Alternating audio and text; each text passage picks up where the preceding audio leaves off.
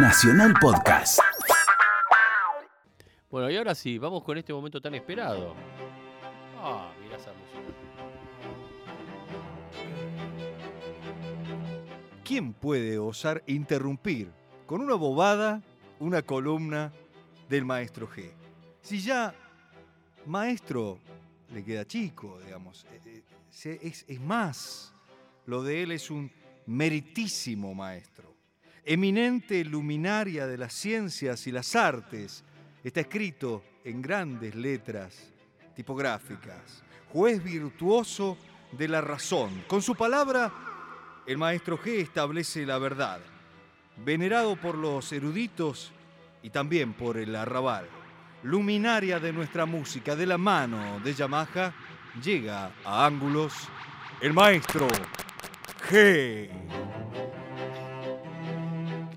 Estamos en el espacio. Vengo en son de paz.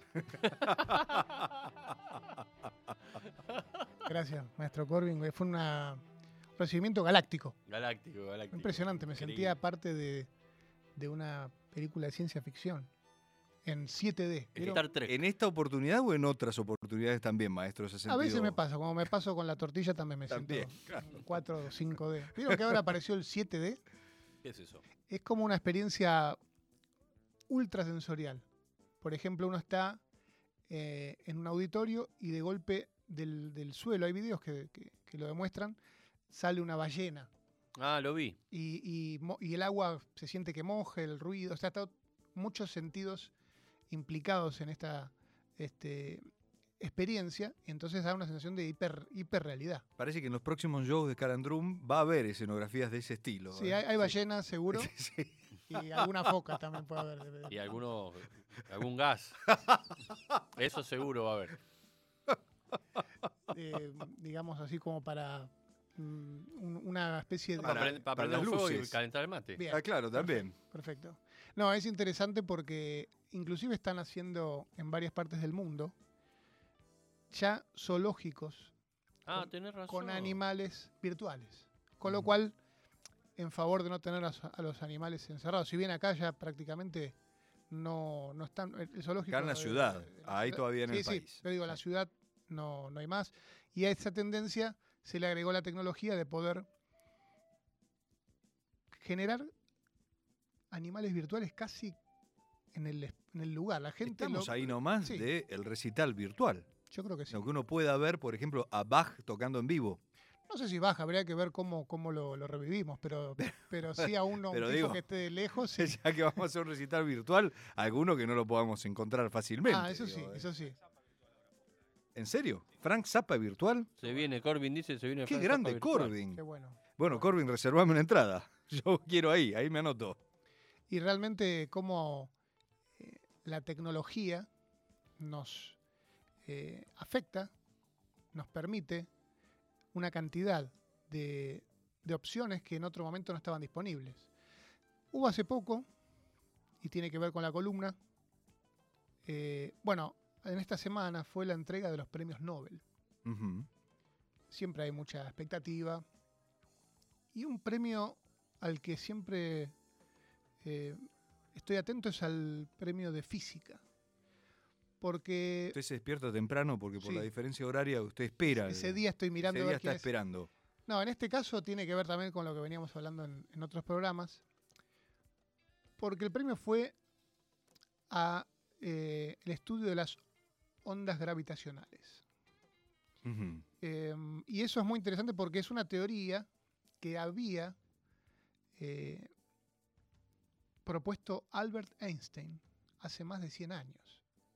¿En serio? Einstein ya había hablado de las ondas gravitacionales hace más de 100 años, lo cual es una locura. Einstein estaba avanzado Claro. en el tiempo prácticamente un siglo. Y si bien después durante décadas no se pudo porque no existía la tecnología tampoco para comprobar, él lo, lo planteó eh, En forma teórica, Forma Albert teórica. Einstein, y- pero a través de esa teoría eh, hubo estudios y este, en las últimas semanas, bueno, el último año fue eh, más que nada l- la- el anuncio del descubrimiento, que se habían podido comprobar a través de aparatos súper evolucionados que em, las ondas gravitacionales existían y que a partir de eso se pueden llegar a eh, entender un montón de fenómenos del universo. Estamos hablando de ondulaciones en el tejido del espacio-tiempo, Así maestro. es, así es. No nos queremos poner tan raros. Digamos, ¿qué, qué vendrían a ser para, para una explicación más en criollo? Por favor. Son como las olas en el agua. Cuando, por ejemplo, uno tira una piedra en el agua, eso genera un impacto que hace que se generen esas- esas Ondulaciones, ondulaciones. claro. Bueno, de alguna manera se podría equiparar con eso. Nada más que es otro tipo de factor. No es el agua, sino que es el espacio. Y estas ondas tienen que ver también con el sonido. Porque de alguna forma el universo tiene un sonido. El universo tiene una, una emisión de sonido, lo cual es fabuloso y me hace pensar en la relación constante de- desde todas la- las épocas que hubo entre la física y la música. Como hablábamos en algún momento de la matemática también, que tiene que ver con la física, si bien en la, en la actualidad Los instrumentos mismos, ¿no? Hay una cuestión física, sí, sí. la voz humana. la música es física.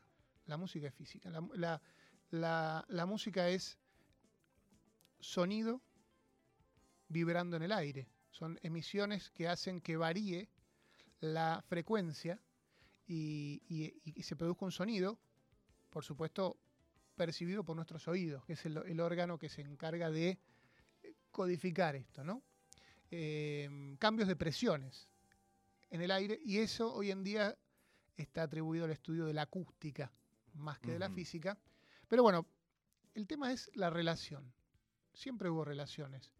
Eh, como hablamos, desde los primeros que lo describieron fueron los pitagóricos, con esto de las cuerdas, los instrumentos.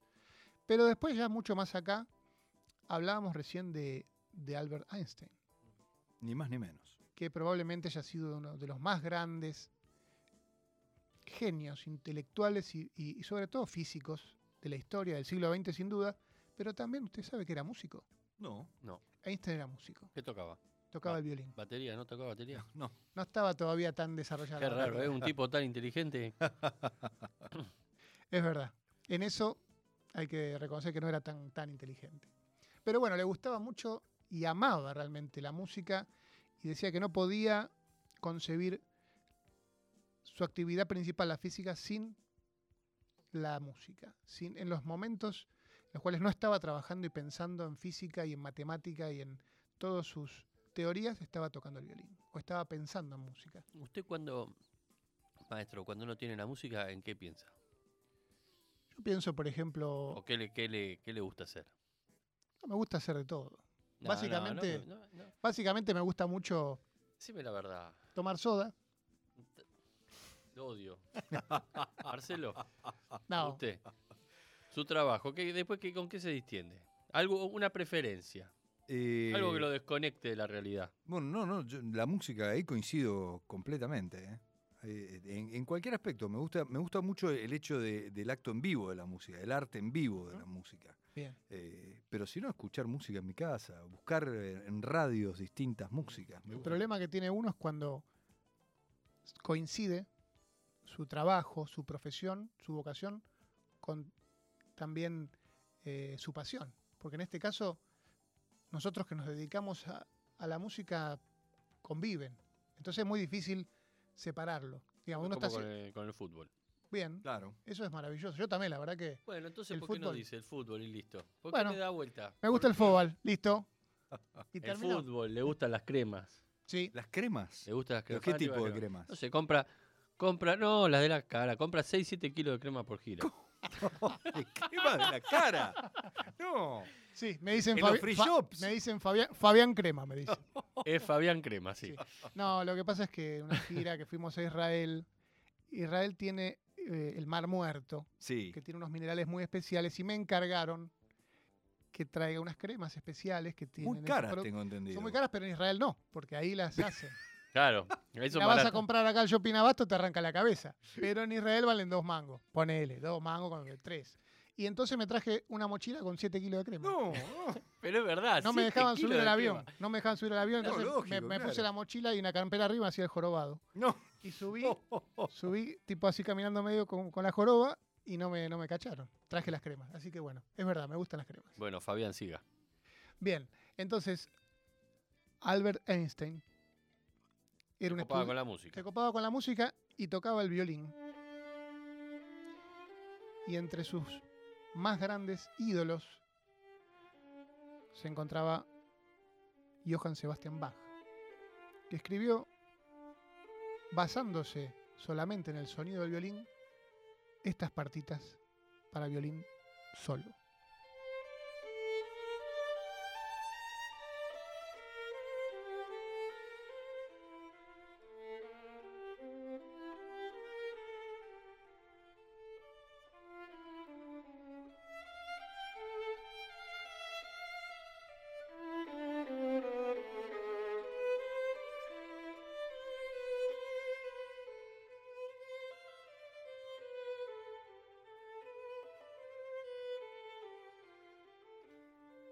Qué ¿Qué le- bonito es ¿Qué esto, le parece? maestro, ¿no? Maravilloso. Sí. Realmente esto no tiene no tiene edad, ni tiene época, ni es, es una música que eh, fue escrita hace 250 No, pero años, hermosa. pero es, es fabulosa. Al echar cuatro primeros no- primeras está, notas, Ya está, es sí, impresionante, sí. ¿no? Qué, qué- muy grosso. qué impresionante.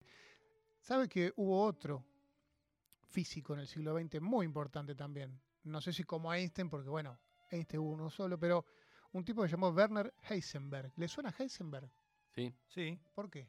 suena por Por una serie muy de Breaking moda. Claro. Justamente esa serie hacía un tributo a este gran físico cuando tuvo que ponerse un seudónimo el protagonista. Ah, bien. Breaking Bad. Breaking Bad es la serie, el protagonista Walter White. Y cuando tuvo que ponerse un nombre para no llamarse un alias, eligió Heisenberg. En homenaje a este gran físico que también era músico. Mira vos. Así es. Y nada más ni nada menos que la física cuántica describió Heisenberg, que fue otro gran descubrimiento en el siglo XX, la física de las partículas, Claro. de lo que no se podía ver, eh, que realmente revolucionó mucho. Y, mm, y él hablaba también de la música y la física, por ejemplo, eh, en distintas cuestiones con la proporción. Se llama la serie de Fibonacci, que fue un matemático medieval. Fibonacci, totalmente. El del número de oro. Número de oro. Muy bien. Bien, muy bien, bien. bravo. Gracias. Piazzolla, muy bien. Gracias, Soledad Petrelli. Escuchamos de Bela Bartok, divertimento para cuerdas, realizado, entre otras obras, siguiendo la serie de Fibonacci, el número de oro.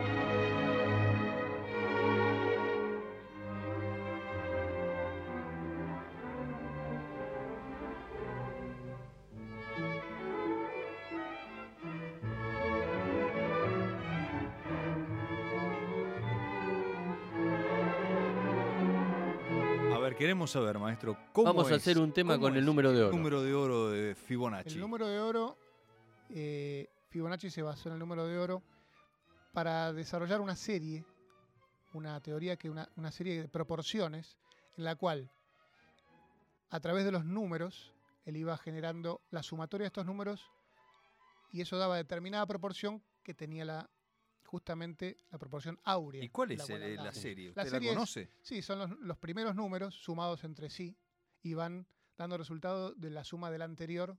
A ver, para. Entonces, Uno, Uno más uno, dos, más uno, tres. más dos.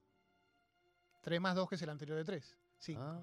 Cinco más tres, ocho. Ocho más cinco, Y el cuatro no, trece. está, no quedó No. ahí. El cuatro, el cuatro solamente para defender. Me está agarrando un vértigo. No voy a Esta poder cuestión dormir hoy. aparece mucho en la En naturaleza. la naturaleza constantemente. Por Esto- ejemplo, cara- Caracoles, por ejemplo. El caracol, sí, sí. el universo. El Claro. universo. Que es como el Las caracol. tortugas. muchísimas cosas de la naturaleza y hablabas de un Los gran... merengues también. Sí, Gaudí, Gaudí lo, lo utilizaba en todas sus obras, utilizaba mucho lo de la naturaleza también. O sea, él, él utilizó como otras técnicas. así es, es fantástico, la Lo verdad que, estudió, ¿eh? Por supuesto, Sí. por supuesto. Eso no es azar, sino que está a través del estudio de la naturaleza y de la, los fenómenos físicos, que nada más ni nada menos que estudiar la naturaleza, eso es la Me, física. me lo imagino aplicado en el ritmo, me lo imagino esto, pero ¿cómo es aplicado en, en- en una melodía? Porque recién escuchamos algo que era, era, era una melodía hermosa. Sí, lo que ¿Cómo- pasa es que cómo- se puede armar una escala, por ejemplo. cómo- Una escala que sea A ver. 1 más 1 es un semitono, Ah, y entonces 2 más 1 es un tono más un semitono. 3 más 2 serían tres, to- tres semitonos más... Digo, de esa forma con los semitonos y los tonos se puede armar una escala que permita utilizar esta serie. ¿Cuándo nos ponemos a trabajar, maestro? Ya mismo. De- termino la tortilla y arrancamos. ¿Usted eh, se puede tocar el piano a esta hora en su casa? Sí, sí, sí, yo no tengo problema. Bueno, a, la- a las 22.30 estoy ahí. Listo, perfecto. Perfecto. Bueno, me parece interesante entender todos estos fenómenos y Pará. Con la columna de hoy se puede decir que volvió el maestro G. Sí, sí, Volvió excelso. con todo. Volvieron volvió- las burbujas. es- Excelso, el meritísimo Messi- maestro. Es G. Messi mañana metiendo tres goles en por altura. favor, por favor, Sí, va a pasar eso. por favor. Usted tiene. eh, Bueno, siga adelante. Y usted sabe también que hablábamos de los físicos más importantes del siglo XX, que fueron músicos también. Pero hubo un caso contrario. ¿Por qué? Porque estos físicos fueron famosos por sus teorías. Claro. Pero hubo un físico muy famoso que no fue famoso por sus teorías, sino por su música. Así es. Qué novedad. Y fue uno de los más importantes guitarristas y más conocidos guitarristas que aportó un sonido muy particular a la guitarra eléctrica y a un, y a un género, a un estilo. Y con esto quiero eh, cerrar esta columna, despedirme hasta la próxima semana eh, y dejarlos pensando en la física, la música, a ver si adivinan de quién estamos hablando. Es el guitarrista de esta banda. Físico recibido No te puedo creer. en Inglaterra, pero después cuando le empezó a ir poquito mejor con la música, no se dedicó a la física. Buenas noches y un placer. Pa, al ángulo, ¿eh? Brian May.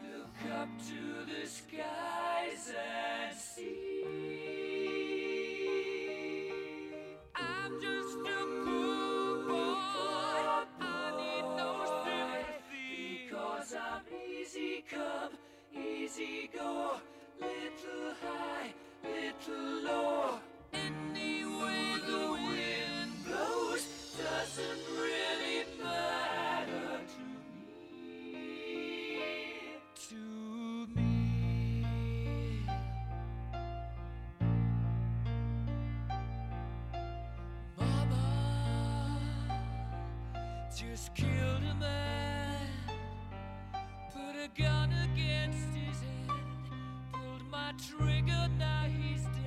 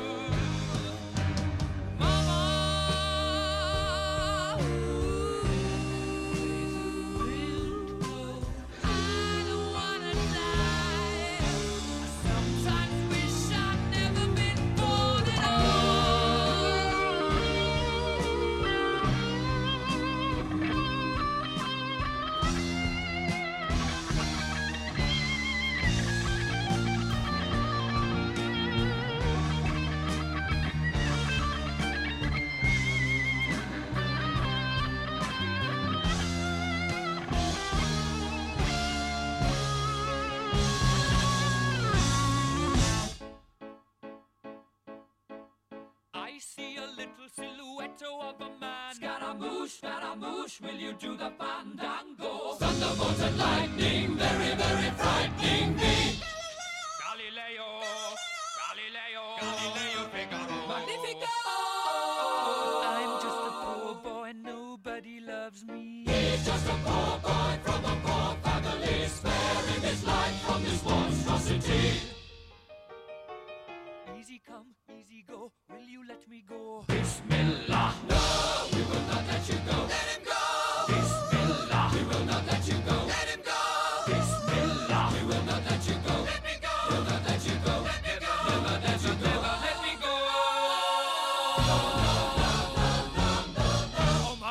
mia, mamma mia. Mamma mia, let me go. Beelzebub has a devil put aside for me, for me.